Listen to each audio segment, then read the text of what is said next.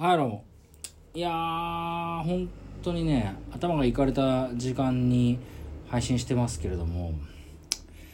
いやーなんかさい今日今日は特にその時間のマネジメントができなくてネタバレはないんですよ。もともとねそのバッカニアーズ対ラムズの試合を見たかったんですけどいや結局ね第2クォーターぐらいまでしかまだ見られてなくて。でネタバレも何もできないんじゃっていうかは知らないからね。ネタバレも何もないんだけどさ。そんな調子でね。いやー参っちゃったよね。いやあのねなんでこんなことになっちゃったかっていうことを含めるとあの今日今日っていうか昨日ぐらいから時間のマネジメントが全然できない状態に陥ってでなんかうまくいかないなと思ってたんですよね。ほいであのー、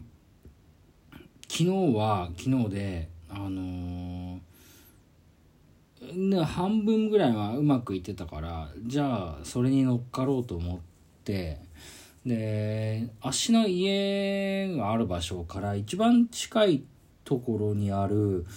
えー、正確に言うと2番目に近い場所にある、あのー、ご飯屋さんに行ったんですよ。でこのご飯屋さんはね足ほとんど行かないんですよね基本的には。これなんでここのご飯屋さんに行かないかっていうとあのねあの焼き鳥の5本焼き鳥5本お任せみたいのがあるんですけどこのね焼き鳥5本がおしなべてまずいんですよ。本当に美味しくないのね。マジでまずいのよ。いやこんなに美味しくないんだっていうこととなんかさその平日の月曜日から金曜日まで拘束される生活をしてるとさあの焼き鳥屋さんでもやったらきっと楽しいかななんていうふうに思うじゃないですか。そのなんかこう逃げ道としての焼き鳥屋さんって言ったら焼き鳥屋さんに失礼なんだけど焼き鳥屋でもやったらちょっとはなんかこうましな生活というか毎日楽しいかななんてふうに思うじゃないですか。だけどこの足の家から2番目に近い焼き鳥屋さんに入るとあのねもうねびっくりするほどね美味しくないんですよねあの焼き鳥って何ていうんですかあの炭炭でもいいし炭でもいいしガスでも何でもいいんですけどあのねここの焼き鳥はね日本っつったらあれですけどね足結構焼き鳥食うんですよ。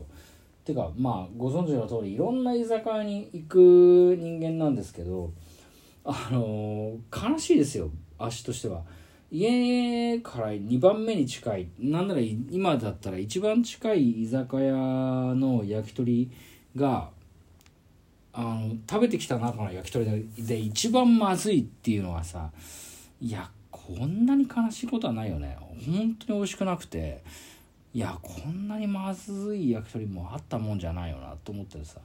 でまあでもしょうがないからさ昨日は昨日でそのお店行ったんですよ。もうどこも行くとこもないしどうしようかななんて思ってね。でお品書きにねサンマがあったからまあサンマは食いてえななんて思って。まあサンマが書いてるから行こうと思って久しぶりに行ったらまあ案の定ね美味しくなくてもうがっかりですよ。でここがねやっぱりね良くなかったんだよな。で今日も京都で家にいてで夕方にああどどうしようかなと思ってね。どこへ行こうかななんて考えて。で C って別に行く場所も特になくて。でそういう時どうするかっていうと足の最寄り駅に行きまして最寄り駅のそれぞれの電車を見るんですよ。で待ち時間が一番あの短い。すぐ発車する電車に飛び乗るっていうのを、えー、やってるわけですよね。ですぐ飛び乗った電車をまた乗り換えたりとかしてで結局流れ流れて着いたのがえーまあ、池袋だったんですよね。で池袋でまあ飯でも食うかなんて思いながらさちょっとタラタラ歩いてたんですけどうーんまあようやく見つけた焼き鳥屋さんっていうかまああの串焼き大衆居酒屋もあってまあそこはまあそこでねもう昨日美味しくない串焼きを食ってるからまあうまいんですけどまあまあべらぼうにうまいかって言ったらそうでもないんだけどね。ほいであのーまあ池袋にせっかく来たからっていうんでちょいちょい顔を出すあのバーに行ったんですよね。でバーで酒飲みましてでしこたま飲んでで行ったらね月曜日なのに結構常連さんがいらっしゃってでまあ面識がある方が多かったんで「あ久しぶりだね」なんて言いながらあのちょっと飲んでたんですよね。え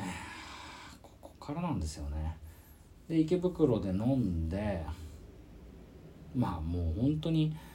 いやもうバレちゃいますね。273回ぐらいの放送にしていよいよバレちゃうんですけどあのー電車乗りまして。うん、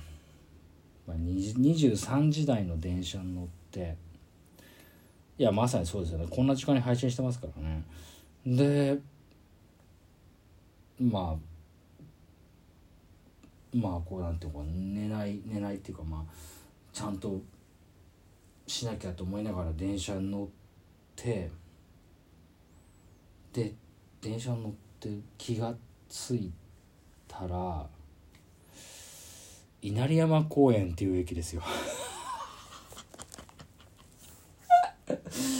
稲荷山公園っていう駅があることをどれくらいの人間がご存知かっていうとこなんですけどね。いや稲荷山公園か。ってね。うーん。いや本当にね。いや稲荷山公園っていう駅はうん。あのインパクトが大きいんですよね。稲荷山公園からいやいや稲荷山公園から自宅かっていうのはさすがにきついいやーどうしようかな。と思ってね。一旦狭山市っていう方が近いんですよね。稲荷山公園と狭山市ってのは割と近いんで一旦狭山市の快活クラブっていう漫画喫茶の方に歩き出したんですよ。いやここで一夜ありだなと思ったけどちょっと朝一であのー真面目なことをしなきゃいけない状態だったんでいやそうはいかんと思ってさ本